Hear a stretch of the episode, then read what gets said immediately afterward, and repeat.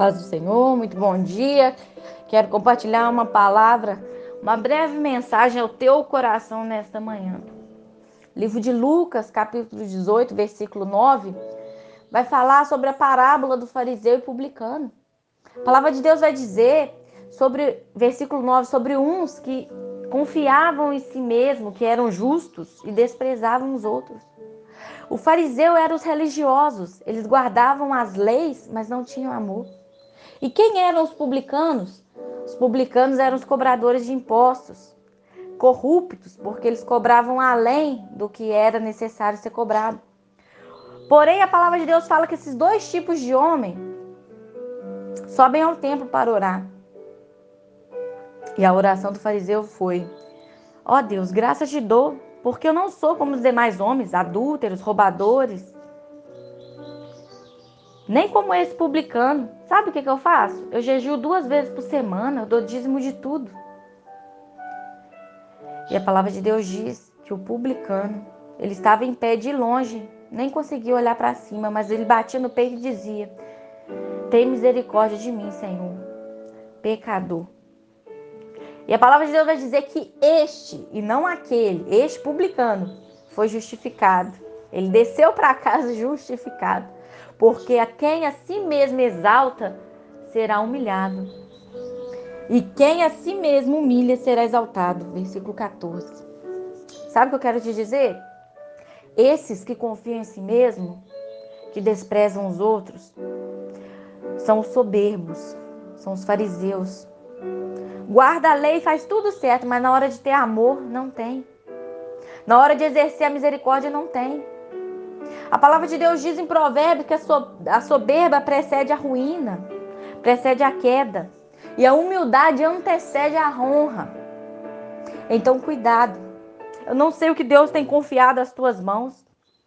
Eu não sei qual é a condição que você se encontra hoje. Talvez ao seu redor tem muitas pessoas dessa forma que agem te menosprezando, te tratando menor, te tratando como se você fosse lixo. Sabe o que eu quero te dizer? Que a palavra de Deus diz que aquele que a si mesmo exalta será humilhado.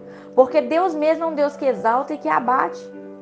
A pessoa muitas vezes, por ter um cargo, por ter uma posição, por ter um trabalho, por ter algo, ela quer se engrandecer em cima daquilo. Cuidado.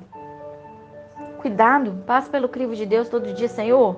Eu só tenho porque até aqui o Senhor me deu. Mas eu sei que basta um dedinho do Senhor tocar para eu perder tudo. Eu sei que basta uma palavra do Senhor, porque o Senhor é Deus que exalta, que humilha, para fazer eu descer um degrau, para fazer eu descer na casa do oleiro, para reconhecer de novo que eu só tenho porque o Senhor me deu. Não deixe o seu coração chegar a esse ponto. Não deixe o seu coração azedar. Não creia em si mesmo que você é justo, como diz no versículo 9. Criam em si mesmo que eram justos e desprezavam os outros. Começa a desprezar porque o outro não tem valor, o outro não tem estudo, o outro não tem os fundamentos que você tem. Então o outro já não vale mais, porque agora não precisa mais do outro. Cuidado. Porque o fariseu ele batia no peito que ele era justo. O fariseu achava que a sua conduta agradava a Deus, olha só. Confiava na própria força. Essa palavra, irmãos, ela só nos mostra que sempre devemos ter um coração como o do publicano. Ah, irmã, mas o publicano era, era, era pecador também, ele cobrava impostos, mas ele, na hora certa, ele reconheceu. Na hora de, olhar, de orar, ele reconheceu que ele precisava melhorar, que não podia ter aquela conduta. Porque todos nós somos pecadores e falhos em algo. Palavra de Deus diz que não há nenhum justo, nenhum sequer. E se alguém diz que não tem pecado, ele já tem pecado por falar que não tem pecado.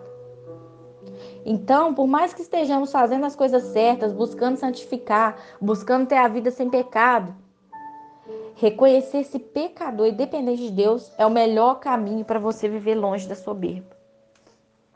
Às vezes na sua caminhada você falou, irmã, eu sou uma pessoa simples, eu procuro ser. Mas ainda assim, aos olhos das pessoas, sou muito julgado. Mas confia no Senhor, busca a Deus. Reveja suas condutas. Reveja se algo você pode melhorar com seu próximo. Reveja se algo está ao seu alcance para você fazer, para você estender a mão. Talvez Deus te deu uma profissão por conta própria, você pode talvez tirar um dia para atender uma pessoa mais necessitada, para fazer um preço bacana para alguém. Tirar um dia para todo aquele rendimento que você tiver naquele dia, você fazer algo com aquele dinheiro para Deus. Talvez você é bom em fazer alguma coisa. Talvez você não tenha capacidade de fazer alguma coisa, mas você tem um coração disposto. e tudo que Deus precisa é de um coração disposto a fazer algo para o reino dele, a somar na obra dele. E se você se dispor, algo ele vai confiar nas suas mãos. Quase todos os dias eu estou aqui pela manhã, mandando esse áudio. Eu não sei muito, mas o pouco que eu aprendo eu procuro compartilhar.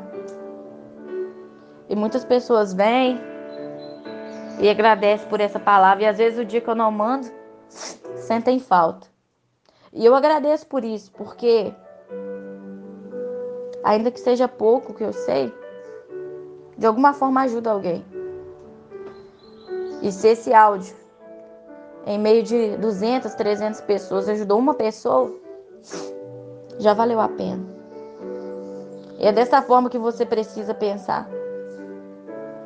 Talvez você não vai conseguir ajudar 30, 40 pessoas, mas talvez você pode atender alguém, fazer uma caridade. Você pode vender algo mais barato no seu negócio para alguém? Não sei. Alguma forma de amor Deus pode te usar.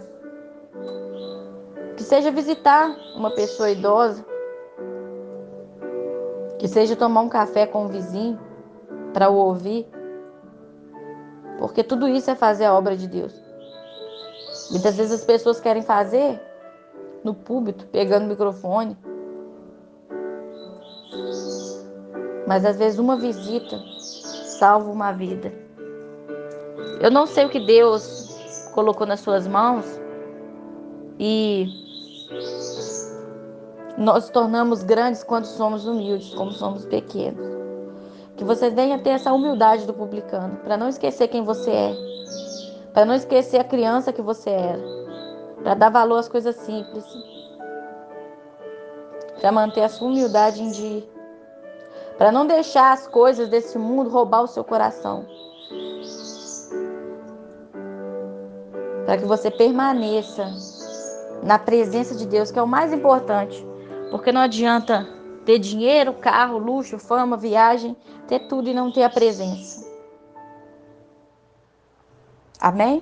Que Deus abençoe a sua vida em nome de Jesus.